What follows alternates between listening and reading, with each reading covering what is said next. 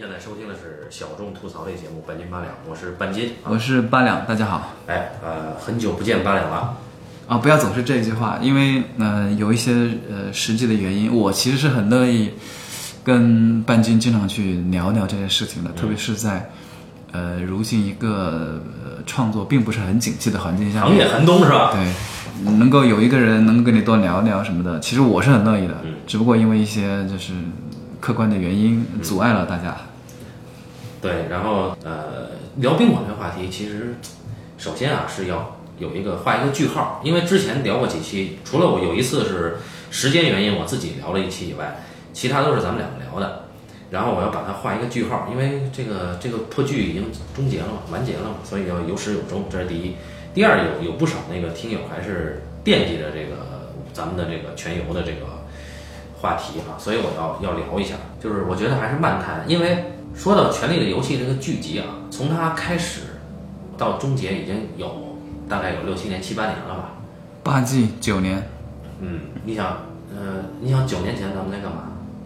还没毕业，嗯对吧？或者刚毕业，刚开始接触到这个剧的时候，刚毕业。对，那个时候，呃，从那个时候开始一直到现在，嗯，我是觉得这个剧本身啊，可能对我们的生活没有那么重要的影响。就这个剧对于我们两个人都不是那种啊，我盼着它出，然后我等着它更，然后一周不更我就很难受。它它到不了这种剧，我对我觉得它到不了这种。难道有这样的剧吗？我觉得没有这样的剧。我觉得还是有，我觉得还是有。它比如说毒师啊，就是这种，我觉得这个剧它绝对到不了这个分量。呃，但是为什么要聊这个剧呢？还是因为我对原著的这个啊迷之迷思啊，对原著的这个迷思啊，还有这个，因为原著对于我个人倒是有了不少影响，就包括我呃最近写东西也发现啊，我我有些东西有些想法。之所以写出来很别扭，是因为我受了原著的一些，就我读原著读的比较多的影响啊。就马丁的这个《冰与火之歌》这个原著，我到目前为止已经读过三遍多了。呃，比如说我要写一些历史题材的东西，我很容易就想着想着就把把这个人物想复杂，啊，很容易就把这个人物想的复杂，但是又又不够简单。可能我这么说你能明白，但是大家可能已经已经一头雾水了啊。什么叫又复杂又不够简单啊？就一个人物啊，他的冲动和动机，我可能没有去考虑那么多。我先考虑的可能是这个人物要复杂、要好看、要有魅力，所以本末倒置的去塑造一个人物。然后我又想到一个人物，因为他要复杂，所以他的好多立场可能没有那么的坚定。那其实是我对原著的一种误读。所以到了今天，我觉得呃聊聊这个剧，或者说我们间接聊到原著的同时呢，呃，我自己也也是希望能借聊这个机会，对自己这个这个写故事啊有一种反省，有这个私人的目的。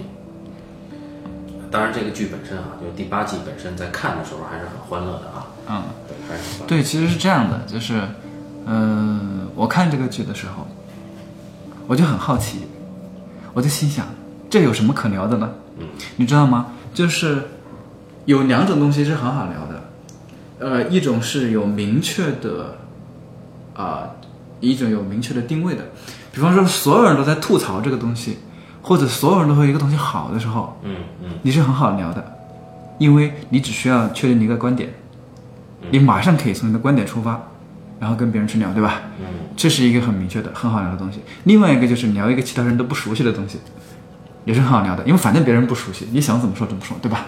但偏偏这个他两个都不满足，它是一个所有人都看过的东西，但它又是一个定位很不清晰的东西。那么，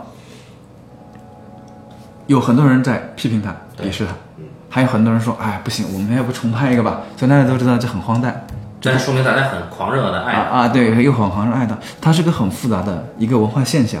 哎，它也呃，虽然它对我们的生活没有什么影响啊，就像就像半斤刚刚说的，说啊、不管怎么样，它都是一个发生在这个呃发生在一个莫名其妙的岛上，一个大陆上，然后莫名其妙的几家人，然后再互相撕的故事，然后其实跟我们没有什么关系，我们会觉得。呃，你你要印证的话，也可能只是跟英格兰，或者是跟西班牙，或者是跟跟欧洲一些国家的历史，跟中世纪的一些历史，可能有一些印证的地方，但是跟我们的生活，跟我们的历史是完全没有印证。哎对，那么你要说他的人物刻画的有多么的复杂，多么的呃呃这这这个这个这个这个深有深度，从剧的角度上讲，其实也也也也也也远不如其他的一些美剧那么的高级，对，没有那么强大。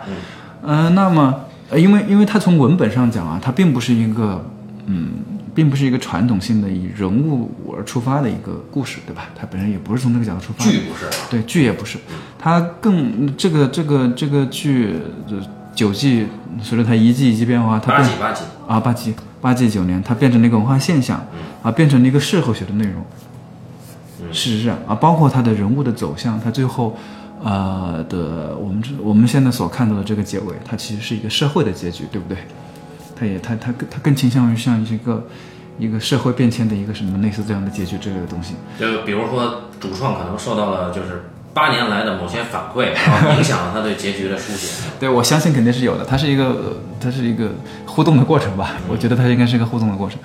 那，那，那它给我们产生了这么，就是或多或少这样的影响之后，呃，我很好奇，就是你应该从我们，或者说我们应该从哪个哪个角度去聊它？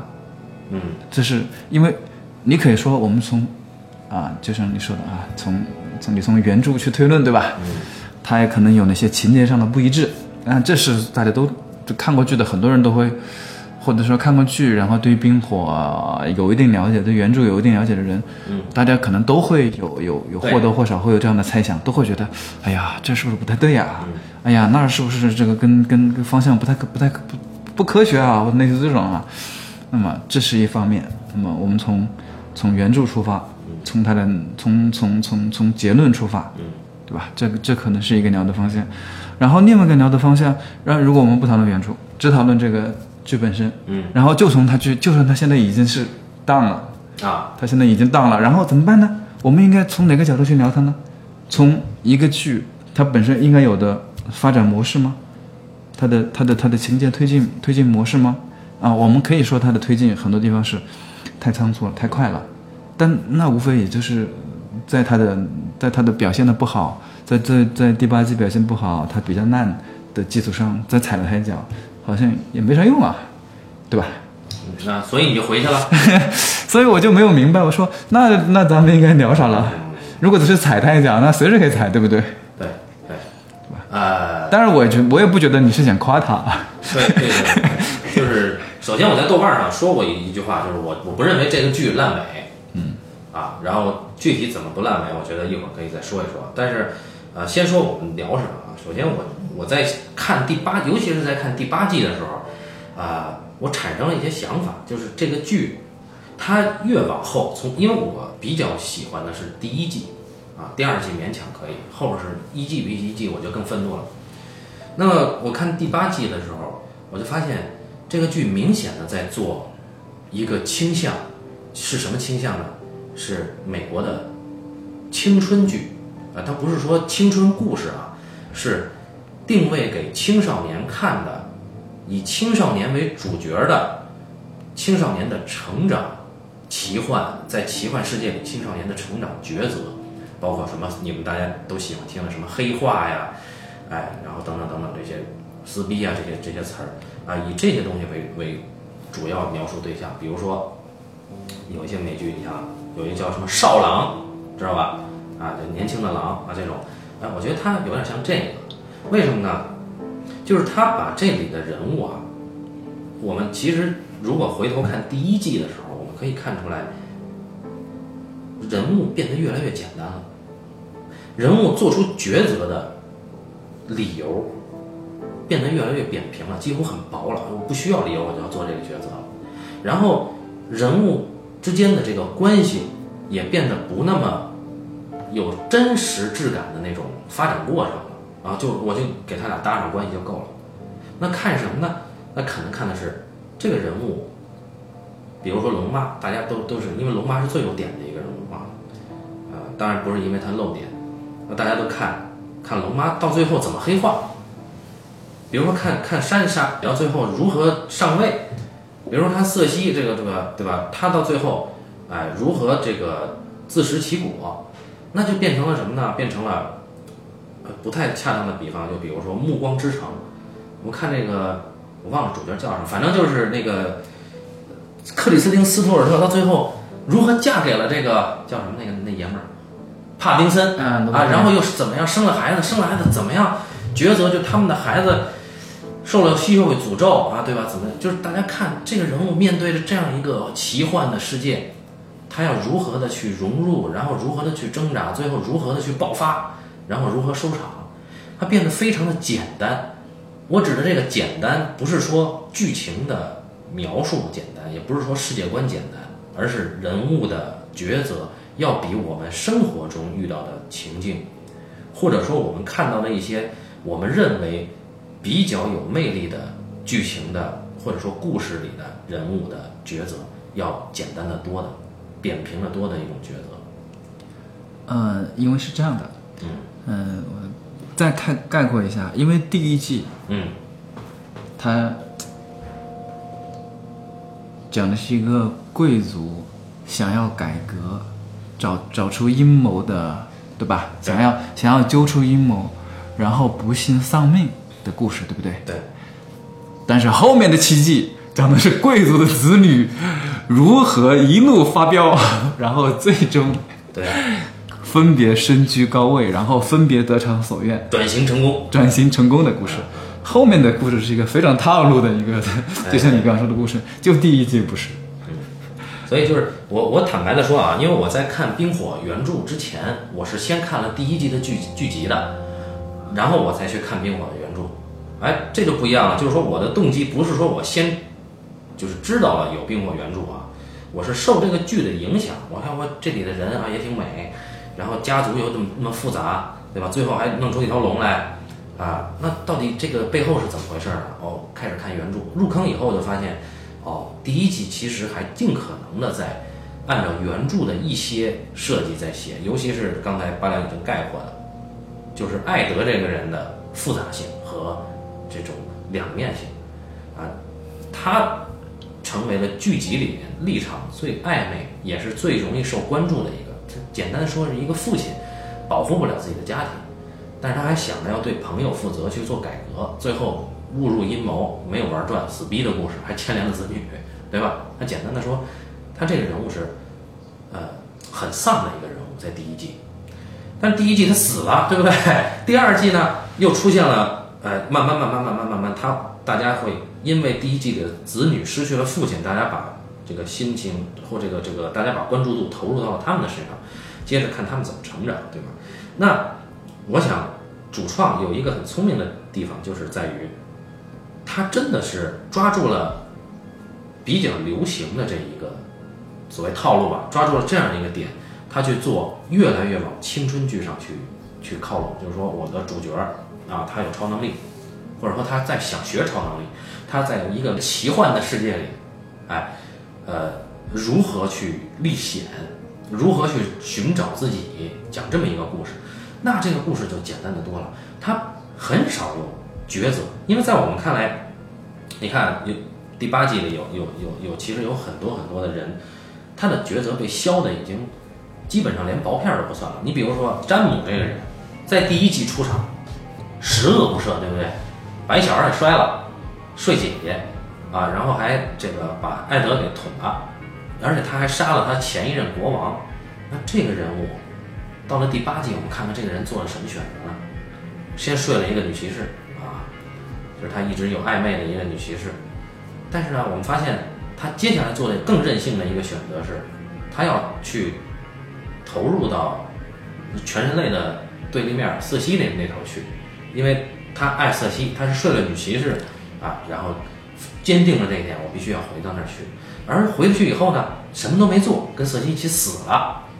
那这有点像什么呢？这有点这这两个人的这个套路啊，有点像是这个青春奇幻剧里面的老爸老妈，或者说叔叔阿姨最后的一个归宿，邪恶叔叔阿姨最后的一个归宿，就是他有一定的个性，他有一定追求，最后他跟他邪恶的伴侣一起受到惩罚，虽然惩罚了，但是我们要给予他同他们同情，啊，最后他已经简单到了这样一个程度。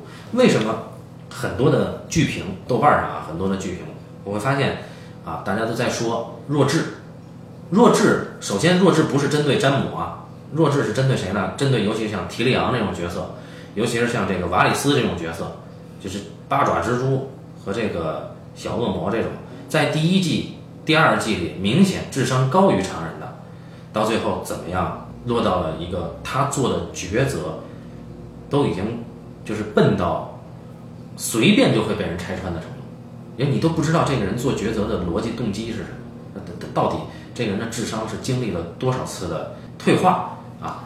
所以为什么会有高智商的人物退化？是因为高智商的人物不属于青春剧这个，或者说不属于青春故事这个故事类型里，它不应该存在。对啊，因为这个故事，呃关于你说青春这一点，我是很认同的。呃，呃，如果故事还像第一季那么讲，那么詹姆和 Cersei 他们两个人的这个感情故事，在最后结尾，包括詹姆做出决定，做什么，我不认为他的选择是错的啊。嗯就是到目前为止，我觉得第八季里面绝大部分人他们最后的所作所为，其实他不是说不通，嗯，他只是他只是显得有点笨，或者显得有点傻而已。对，他都能说通。包括我完全能够理解詹姆，他原本是个十恶不赦的坏人，最终他他在整个过程当中，他认识到了自己就是身为一个骑士的价值和意义，然后他找到了自己的这个真正的价值，就是去去去去去去做什么，对不对？他想保护家人没有成功，他最后他决定他为了这个他为活人而战，对不对？嗯然后他战胜了，成功了。然后呢，作为一个胜利者啊，很多英雄都是这样的。作为一个胜利者，然后他想，我这个时候应该获得心中的平静，是吧？好，我需要 peace，我需要平静。然后这个时候正好有一个骑士，他跟我一直很暧昧，我跟他，我跟他在一起了，我获得了心中的平静，我停下来了，这都是 OK 的，我觉得都没问题。啊然后到了某一天，我突然发现，我曾经最爱的那个人，他挂了。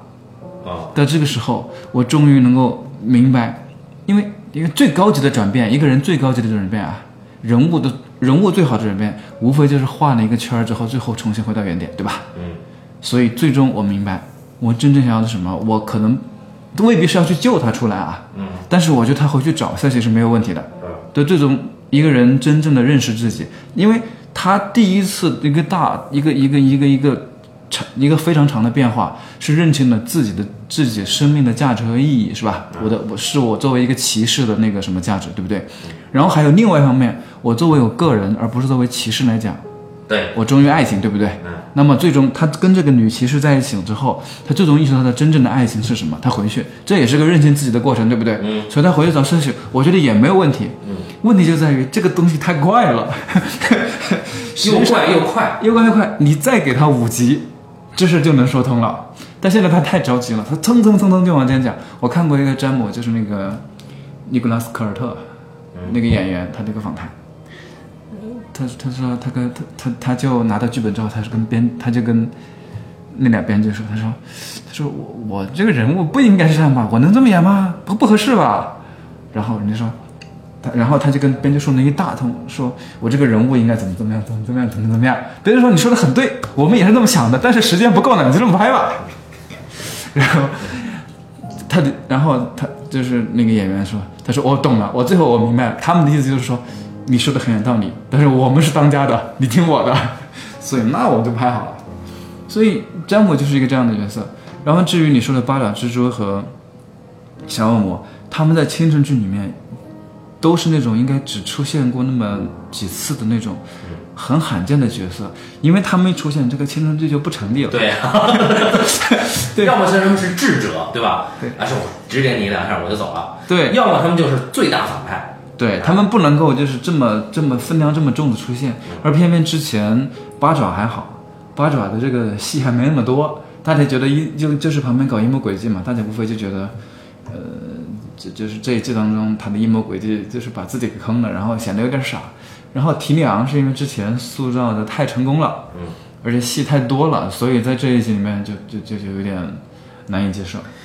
这里边有一个问题在于什么呢？就是，就是我我承认他这个转型的思路是最能够在有限的时间和有限的预算内解决掉这个完成掉这个原著的改编的，但是呢，他选错了对象。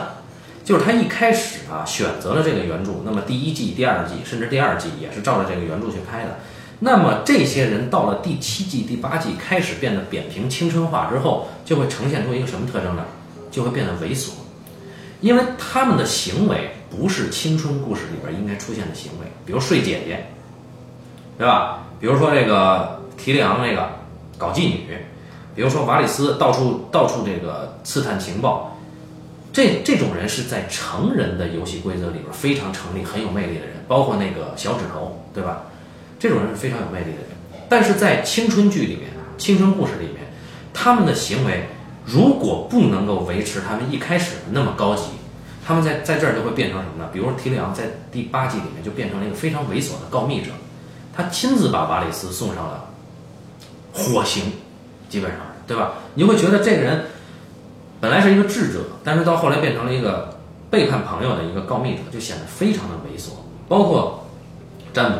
詹姆，其实，在原著上啊，我们不是说在这里老老是提原著，在原著里，詹姆的觉醒啊，或者说詹姆的反思是有，是从第三卷开始有一个非常长的过程的，呃，包括詹姆之前刚刚加入御林铁卫的时候，他刚刚成为骑士的时候是一个什么人，为了他姐姐，他做了做了什么，后来又为了救这个君临城的人，他做了什么，哎，在。背负天下骂名之后，他做了什么？是我们一开始看到的。那么，整个詹姆的转变跟他的前史息息相关。我们就会看到一个不断的现在的邪恶的我跟一个过去高贵的我之间的斗争的这么一个人，就显得非常的心痛，让人啊。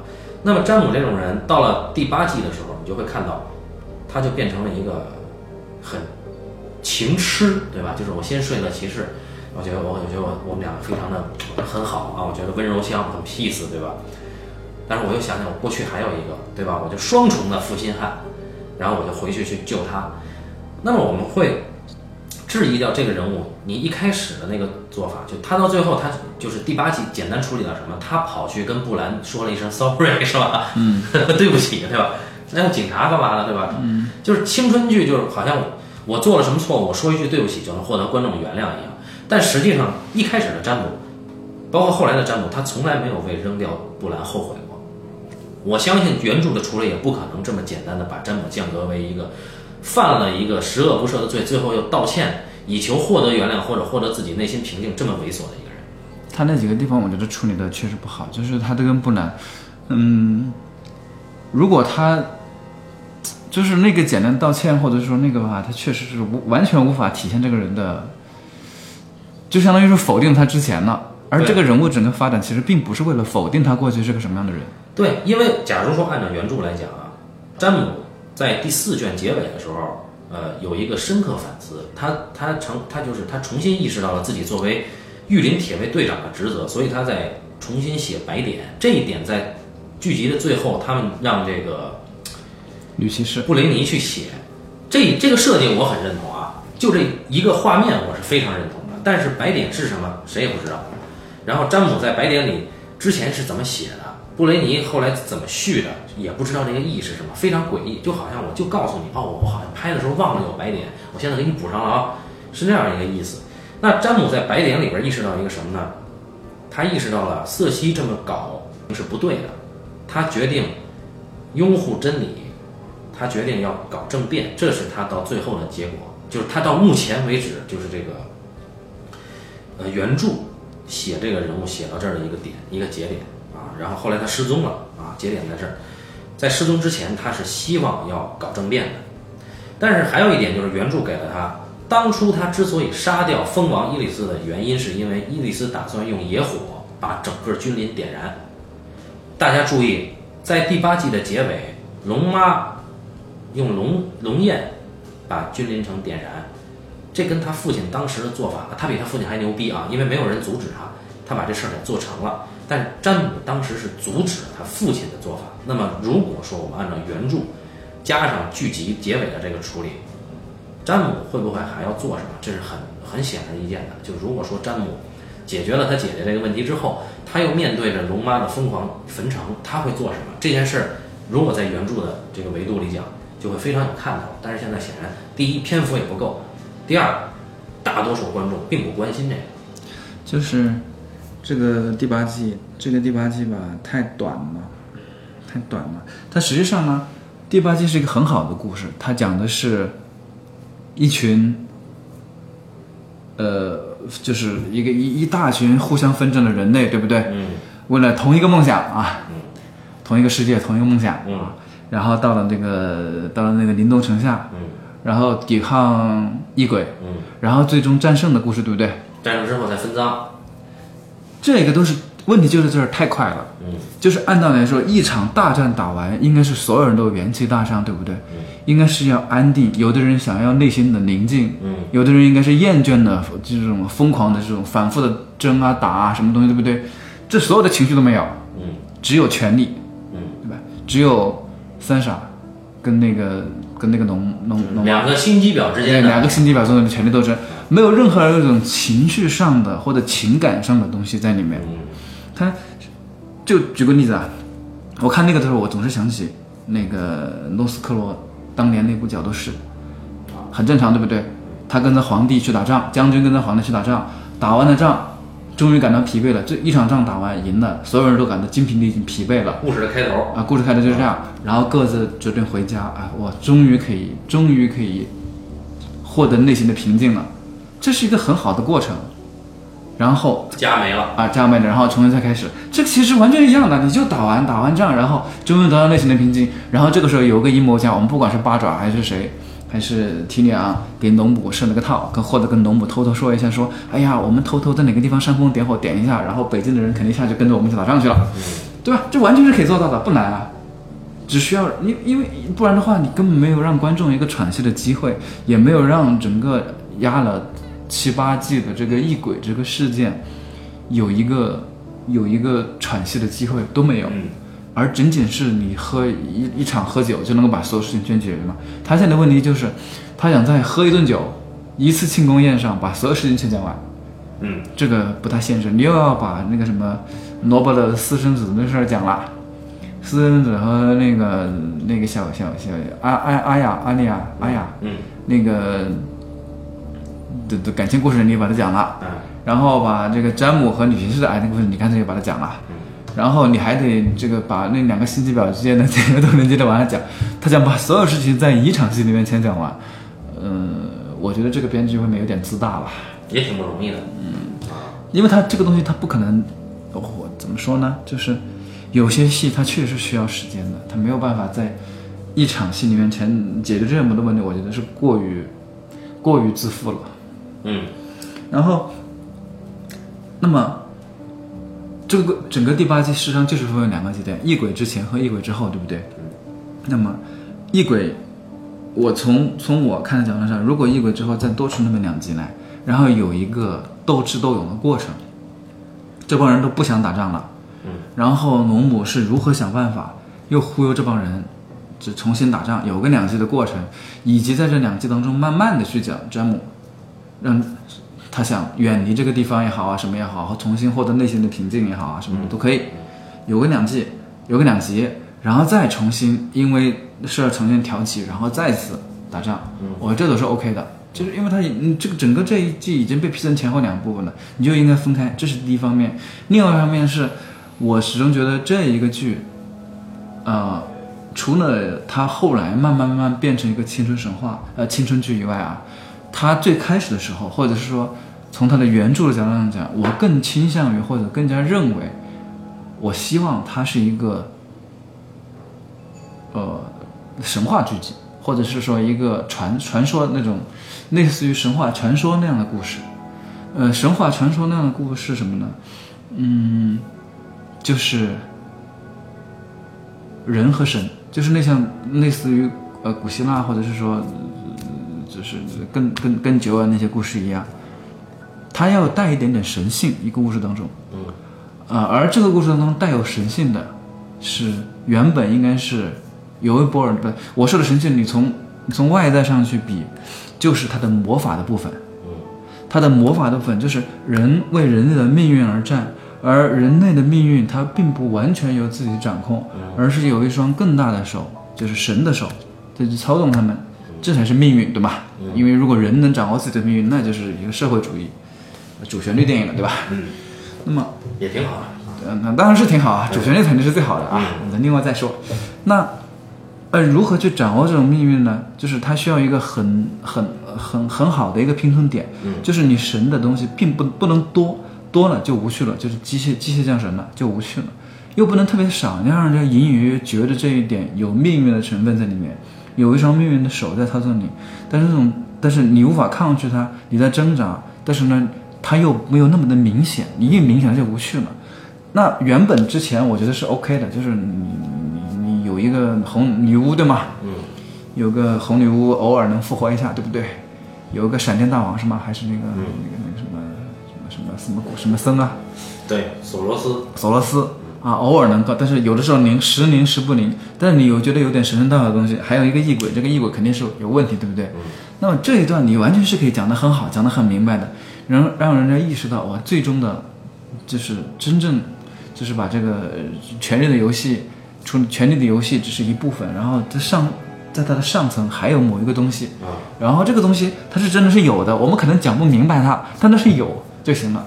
但问题是，但现在是他也不想有了。我看他现在那样，他也不想把它讲明白。或我其实是觉得，因为大家有很多猜想是什么？是就是什么光之王是一个神，对不对？嗯还有异鬼应该是寒神的代言人，对吗？嗯那么是不是有寒神和光之王之间的战争，或者是说异鬼之前是由森林森林森林之子去去去创造的？森林之之子呃信仰的是旧神，对吗？对，啊，那么是不是跟旧神有什么关系？那我觉得这个东西是好的呀。一个故事，我们看到的绝大部分故事，我们能够流传下来的故事，基本上都是要带一点这种神话色彩，它就会更加的有意思啊。嗯对，但是异鬼这哥们儿死的太快了，对吧？他死的太快，我都不介意。啊，我介意的是为什么他干嘛来是吧？对对对啊，第一他干嘛来的啊？第二为什么他死了？就真的死了，就后面就没了。我是这个是很怪的，我始终是觉得，就是他不应该死的这么凉透透的，你知道吗？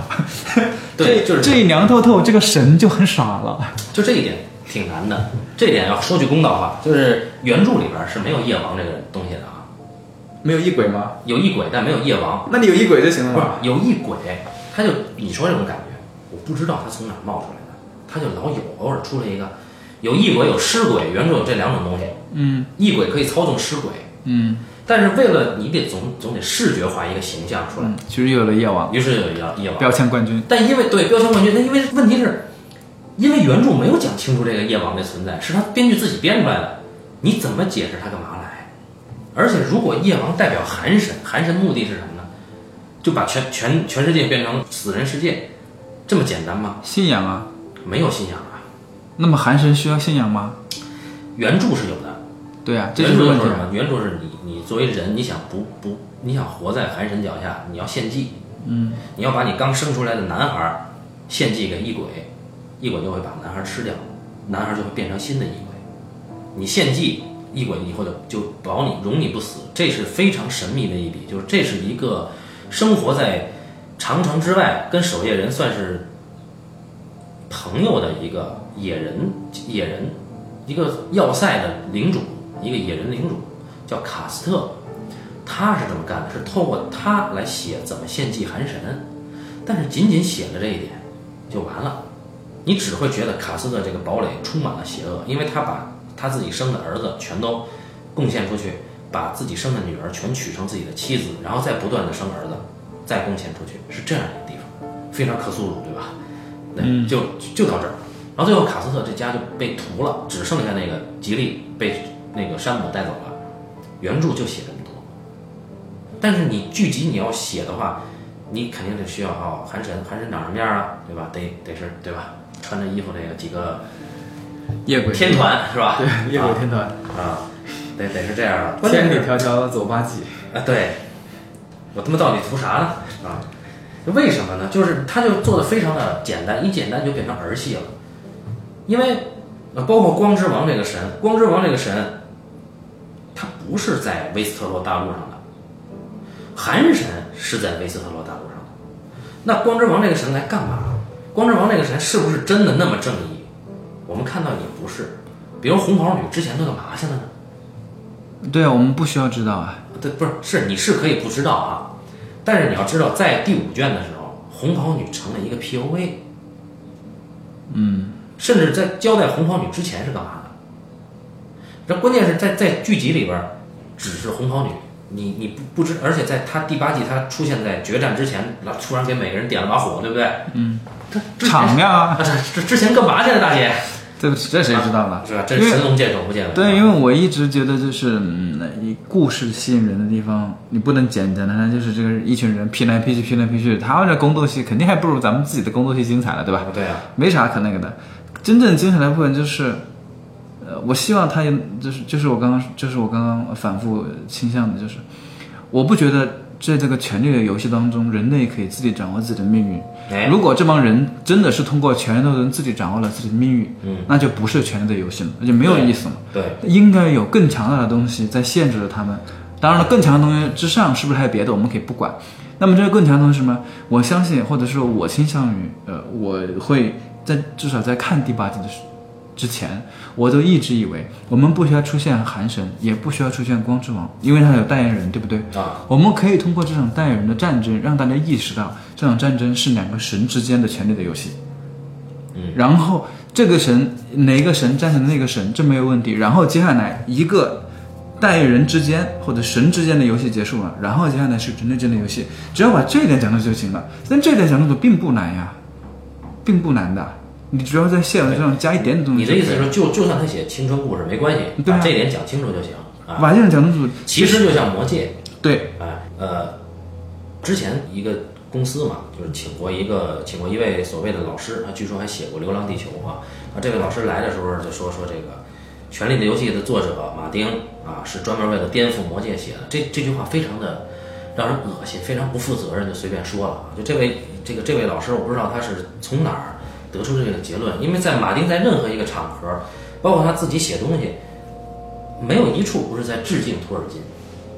而马丁从来不认为自己是在颠覆甚至超超越托尔金，无非是马丁写的更成人，而托尔金建立的是一种世界和语言体系。托尔托尔金可能是更更青春、更年轻一点的，或者说更简单一点的神话故事、神话世界。马丁从来都很尊重托尔金的，而《权力的游戏》也好，呃，这个《冰与火之歌》也好，它跟魔戒应该是有一种父子之间又叛逆又继承的关系在的。就像你刚才说的，如果我们做青春故事的话，应该能够以魔戒的形式去把这个东西做好。但是关键在于这儿，就是马丁写东西，他的阴谋性是非常强的，他是比托尔金阴谋性要强得多的人。体现在哪儿呢？这点也是我再次强调，这个这本书不适合改成青春向的故事的原因，是因为青春故事讲什么？讲主人公我能做什么，对吧？而成人故事讲什么呢？讲我不能做什么，对不对？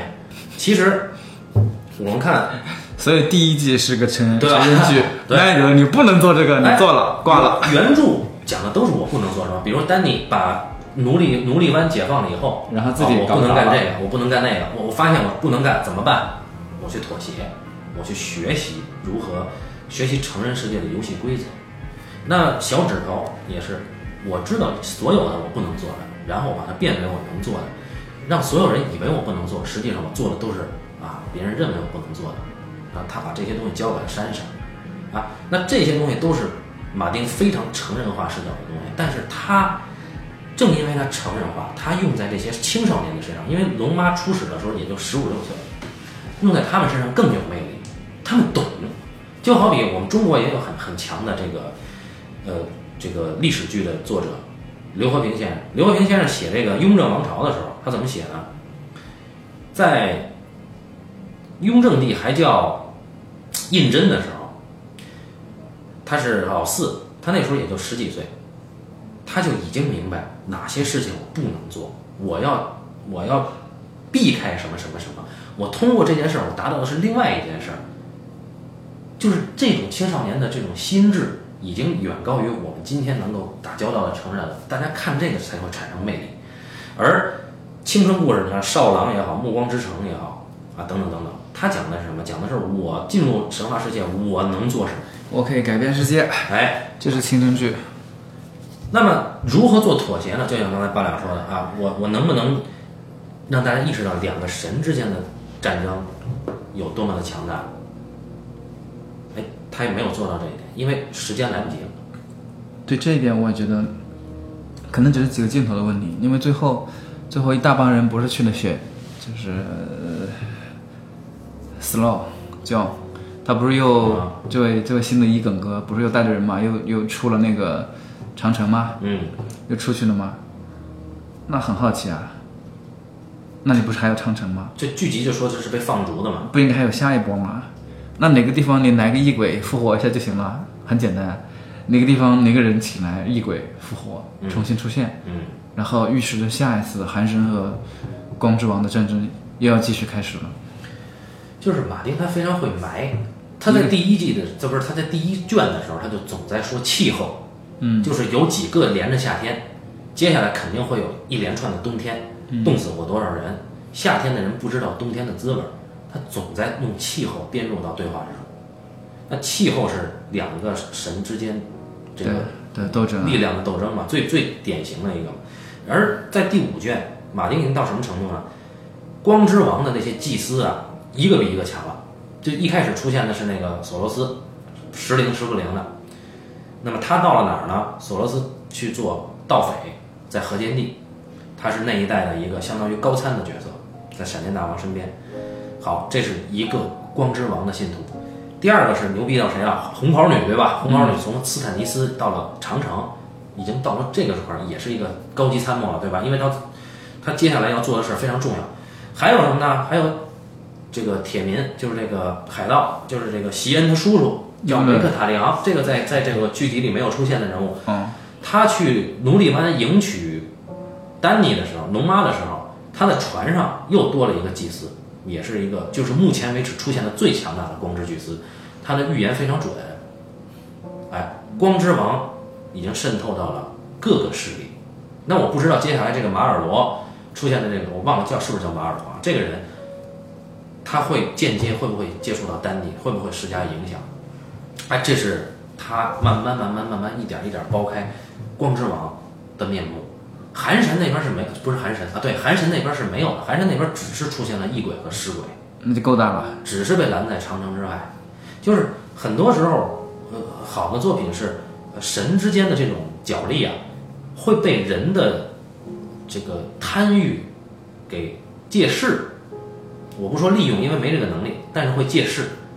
比如说有这个剧集里边好写写的好的一笔，我认为是瑟西会让所有的人去北边打异鬼，他自己坐收渔人之利。啊，这个这个想法挺好，但实际上瑟西有这个本事吗？没有这个本事。就是我我的意思是，就像刚才八两说的，人之间的斗争实际上是微不足道的，但是人自以为自己的斗争很重要，而背后的那个神的斗争，它会激化人之间的斗争。他人可以借这个事，比如说有没有可能是借异鬼之名，我组织了一个什么组织？借抗议鬼之名，我组织了一个什么组织？接下来实际上我这个组织干的是不是人事儿，对吧？有没有可能？就是说，我们到目前为止在原著里边儿，依然对这两股主宰的势力非常的模糊，我们不知道这两股势力要干嘛，我们甚至不知道学成就那帮学士他在干嘛，因为学成有一股神秘主义者的势力，也很也很也很神。也就是说，第八季他们在处理这个时候，他想把它简化是对的，但是他简化的过于的对粗暴了一点点。对，而且他到最后他用的是什么呢？他用的是人去弑神，对不对？是二丫突然出现挡了夜王一一一一匕首，那夜王就死逼了。这是很怪的，这个过程当中没有光之王的参与啊，我觉得哎没有很怪。啊，虽然你说红袍你说了句话，但是哇靠，一句话你你又不是个喷子，啊，能把人喷死对吧？你哪有那么厉害呀、对，关键是我就不能理解为什么就他的好多细节画面安排也很神调度，比如说为什么席恩是一个远距离攻击者，对吧？嗯，为什么他他要这个一帮人要守着布兰？要首先为什么要让远距离攻击者去守着布兰？啊，而且守的是远距离攻击者自己是现现身在最前线，让人看到他是作为一个狙击手，他是被人看到的，然后我我在保护啊，他还杀青了，关键目标，对吧？他还杀青了，没办法。哎，可可能也是因为是当时这个硝烟太多，他看不见啊，这个阻碍了视线，对吧？啊，就是这这种匪夷所思。你比如说到最后，就是龙妈，龙妈为什么要下令一定要跟瑟西开干？是因为她身边的那个奴隶小妹，那翻译官弥桑代被摔死了。呃，就仅仅是因为这个原因，那而且弥桑代，而且弥桑代在原著里面，包括在这个剧集前几季的处理，他是一个经历过很多事情的奴隶，他怎么可能在城上面临死的遗言是龙焰，是是是把复仇的火点给龙妈？他不会是这种人的。就这个人物的，别看这是一个次要人物，但他成为了龙妈到最后，呃，焚城开战甚至焚城的一个关键的导火索，怎么可能这么儿戏？就他是一个寻他一个奴隶被解放的奴隶，一个应该爱好和平的人，他却却燃烧了如此大的仇恨啊！还有那个灰虫子那哥们儿，他不应该是只是烧城头吗？不是他最后说的龙焰，他其实要的是复仇嘛，肯定是要这个嘛。而且那个他就是那个，就是龙焰把城头烧了就行了。他死了，他知道自己得死了。对啊，所以他要农燕把城头烧了，然后四喜他们不就都死了吗？哦哦我猜应该是这样啊，哦因为有人拿了一张那个《亮剑》里面那个李云龙那个、哦，说开炮，把二营长矛这一大利炮拿出来，那 城头开炮嘛。哦那个时候那个二营长不对，李云龙不是开了炮吗？这儿就是啊，这就是没有用浓烟嘛，这不是一模一样的吗？我当时是这么想的啊，我看到我看到大家的灵魂 P 图之后，我想大家说的很有道理。啊有道理有道理有道理。但这是另一回事了，就是从从神说到这儿啊，就是神的神之间的权力的游戏，那就是那那是一部分啊，那个那应该是整个第八季的前半部分讲的内容，对不对？那么前半部分呢，这这这很失策的就是这两个地方，一个是神的部分没有讲明白，另外一个是战争之后的东西没有讲好，就是呃，我更倾向于或者说我会觉得，在一场这样的大战之后，呃，有更多的情感力量会出现，更加的情绪变化会出现。会有人会更加的热爱和平，嗯，啊，会有人想着用其他方式解决这解决现在的争端这种问题，而不是咚咚咚马上就出发又直接打下一场战，嗯，这个太仓促了。我是我是感觉是这两个部分，如果能够再多出几集呢，就会好一些。然后呢，至于第二个部分，我是觉得多出几集也很难讲的，就是这个大结局，这个烧城烧一把火烧的那个军烧百姓是吧？对，烧了君临，以及以及最后龙妈被被被杀，因为龙妈被杀之前吧，呃，Slow John 其实就是就是跟提亮见了一面，就说了一番话，嗯，然后就杀人了，对，非常简单粗暴，非常直接。我当时我看的时候，我非常震惊，我想至少应该还有个两三场戏，得有个什么东西才行，怎么会怎么会这么快？很震惊。我觉得这个这个不是加那么一两集戏能够解决的问题，而是这个地方总肯定是有什么东西他就没有讲明白，或者他已经讲不明白了。首先啊，这美国人的伦理观有问题，他就应该向一个人学习，这人叫杨过，我又要做他做我的姑姑，我要他做我的妻子，多么牛逼，对不对？但这个就不是了，这个就是我不能睡我的姑姑，我这知我知道她是我姑姑以后，我就硬不起来了，对不对？而且坦格利安家族世代都是近亲结婚的，啊，他他是保持血统的纯正性。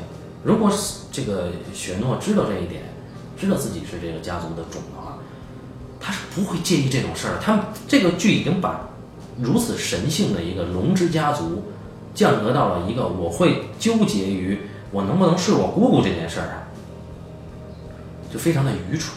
他把雪诺变成了一个神圣道德一个就是啊道貌岸然的化身。我既不能睡我的姑姑，我又不能看着我的爱人，呃，坐坐坐上一个这个暴君解放者的这么一个位置。我这里可能有一个误区，就是关于这个坦格利安家族，嗯，就是，嗯，剧的两位编剧和呃马丁对于坦格利安家族到底是一个什么样的态度，我感觉可能会有点分歧对，啊。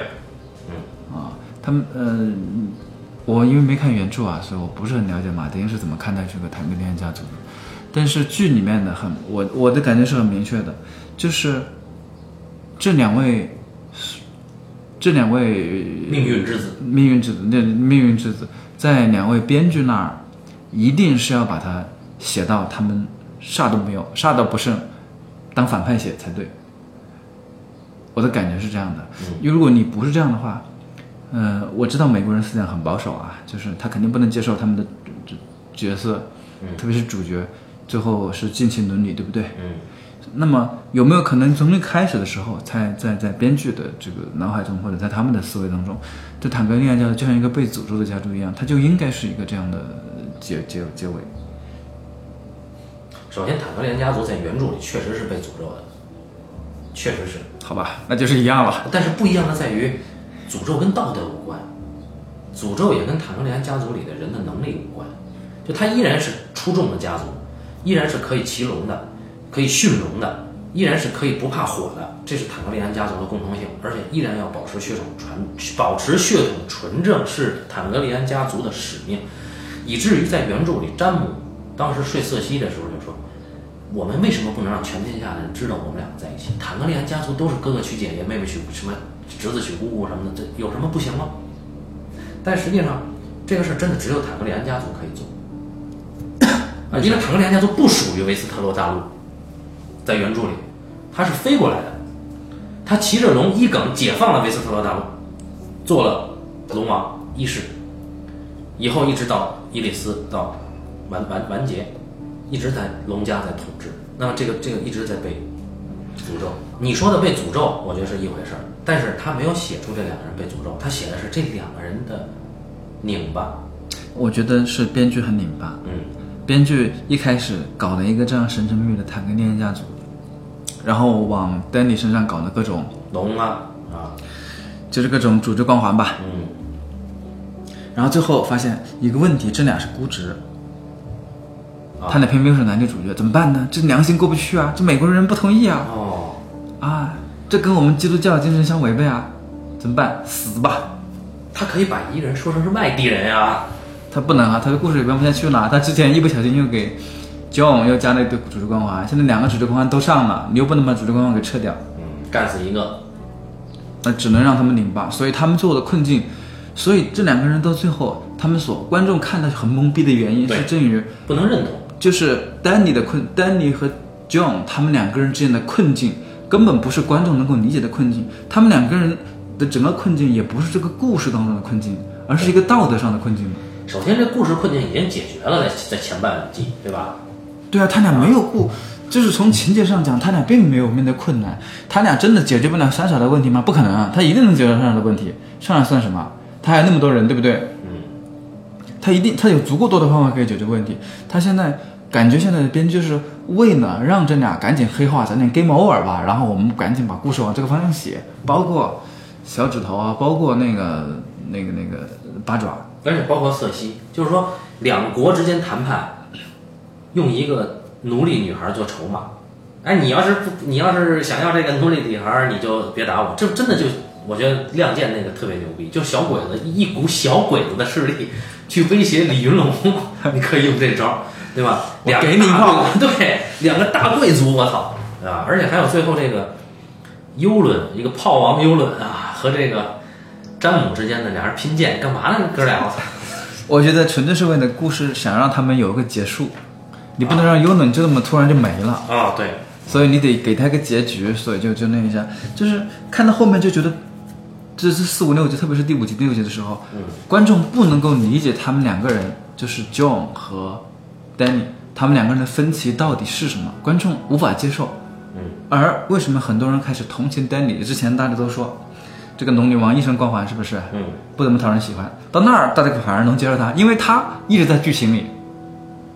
嗯，他始终在剧情里边。他说：“你妹妹是故意的。”啊，故意告诉提娘的剧情里对不对？你故你妹妹是故意想要说动我的人坑我的。剧情里，我要毁这个人，是因为我知道只有镇压大家，他先要让大家怎么怎么样。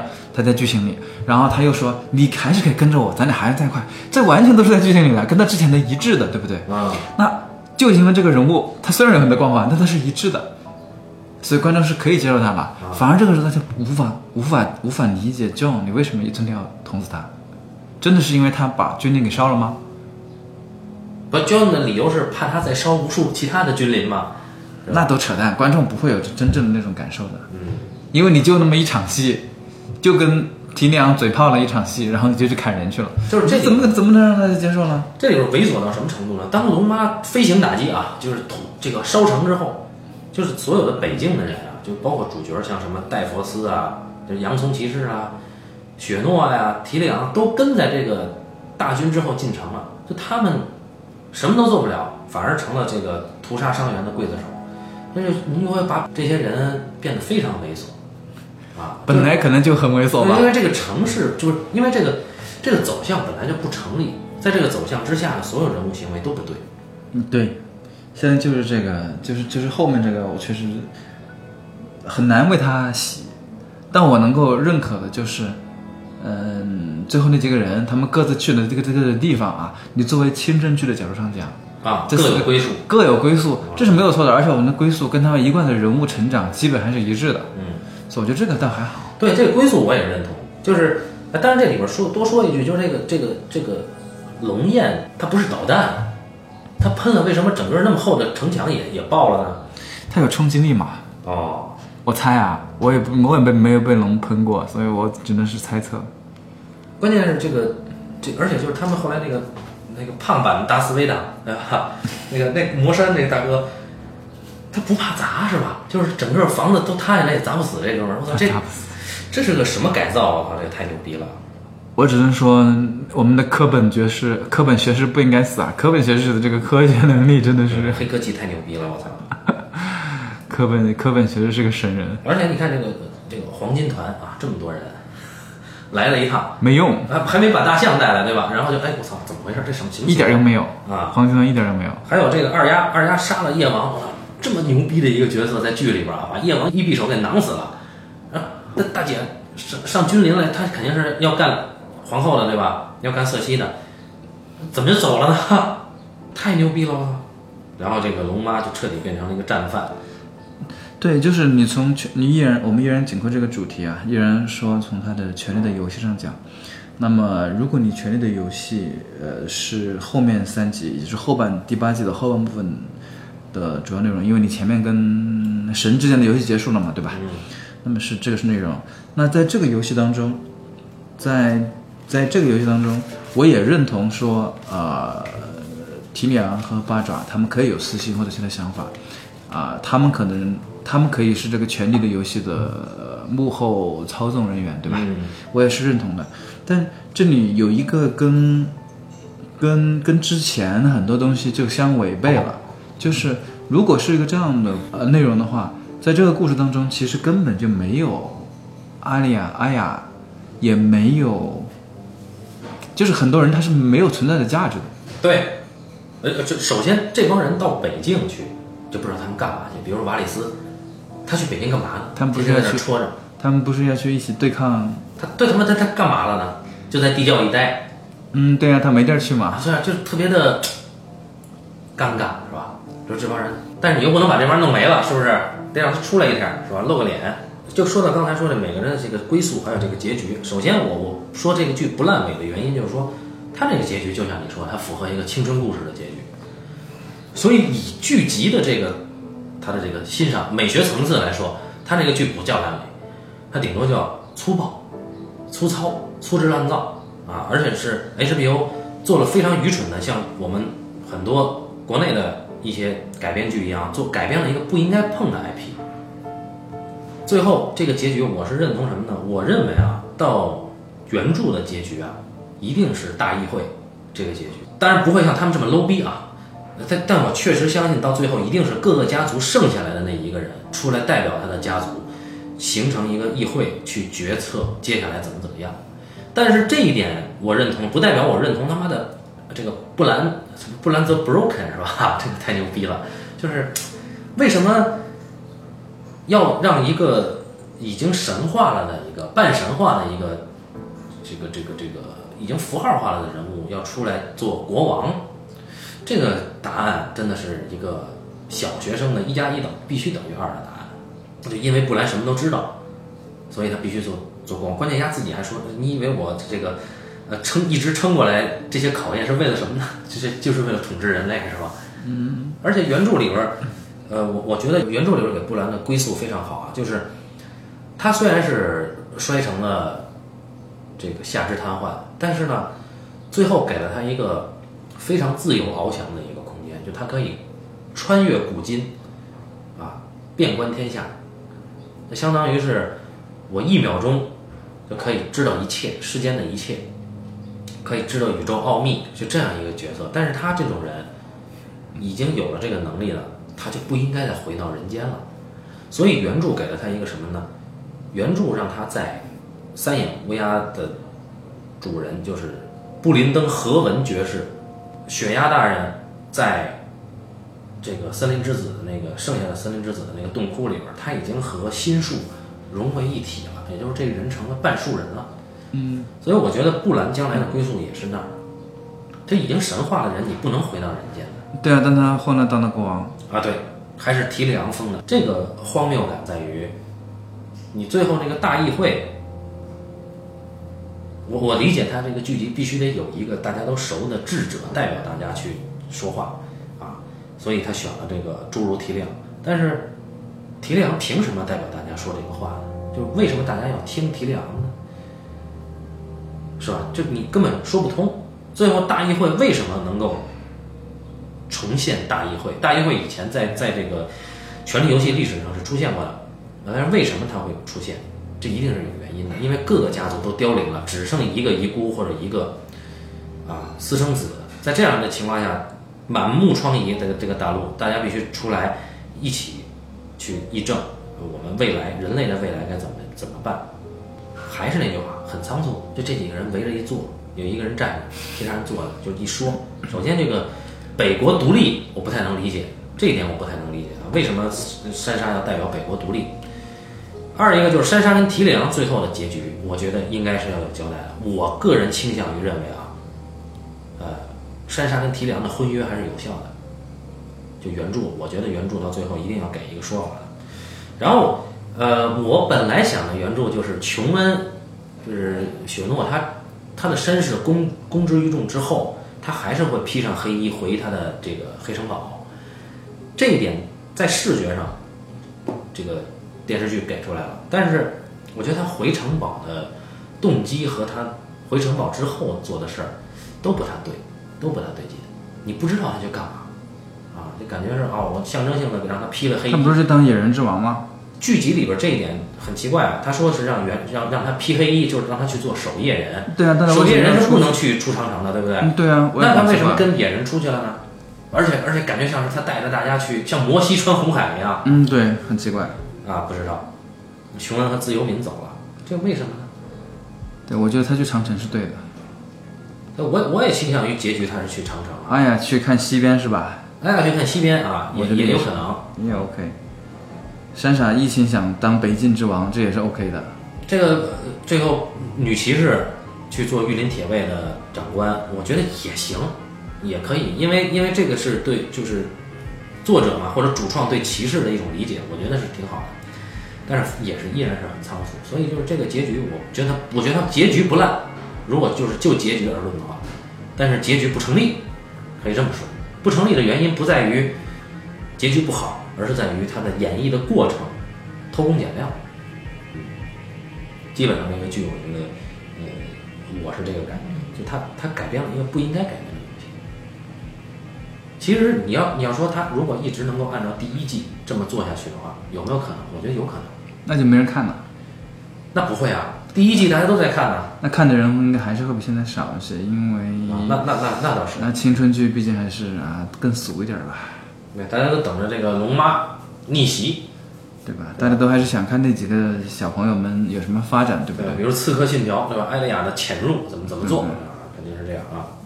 但这个哎，也不用说了，反正这个这个八九年过去了啊，毕竟这个剧也成为了我们这个节目屡次的话题，贡献了不少的流量。哎，但是呢，首先马丁呢依然在。写第六本是吗？呃，对，应该没有在写了吧？马丁现在又去做了一个游戏啊。他第六本是不是已经写完了？还是没有？他是说今年要出吗？他不是他说的是前年好像是。啊，他说前年要出。对，然后现在他去做游戏了啊。嗯，那得那得，他就说如果大家回不到前年，就拿不到那本书。呃，对你这个理解很对。嗯，好吧，所以这就是大家现在都拿不到书的原因。嗯，所以所以我觉得，呃，就我是不知道马马丁这个健康状况如何啊，就以这么胖的人啊，我不知道他能不能完成这个。反正我觉得现在以前我很介意，但今年我已经不介意这事儿了啊。我觉得就这样吧，啊，没写完就没写完吧。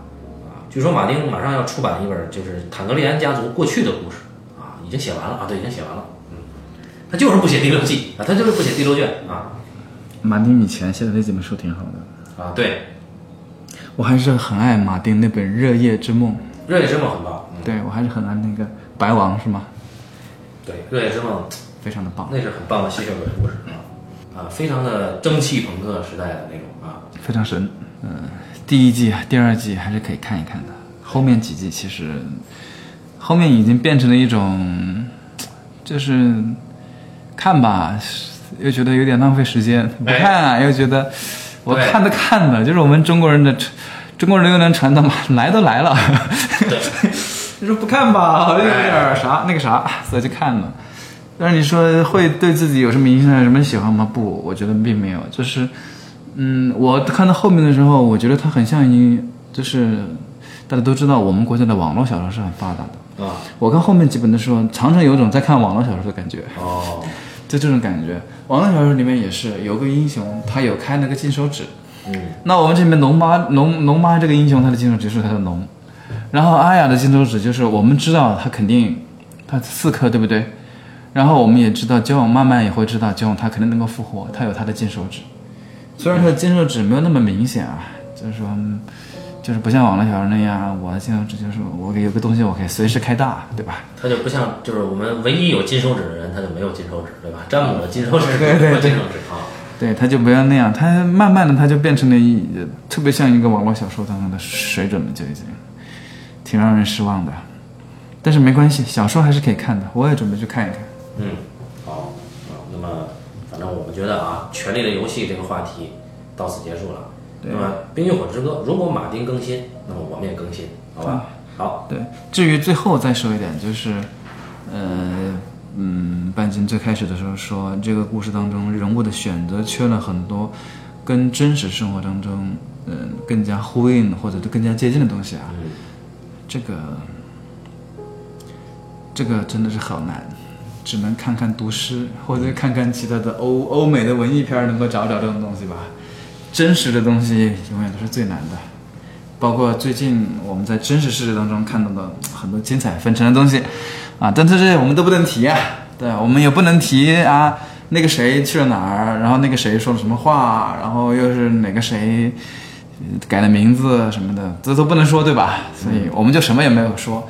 但是我们都知道，真实的世界要比我们电视的电视剧当中的世界更加的精彩。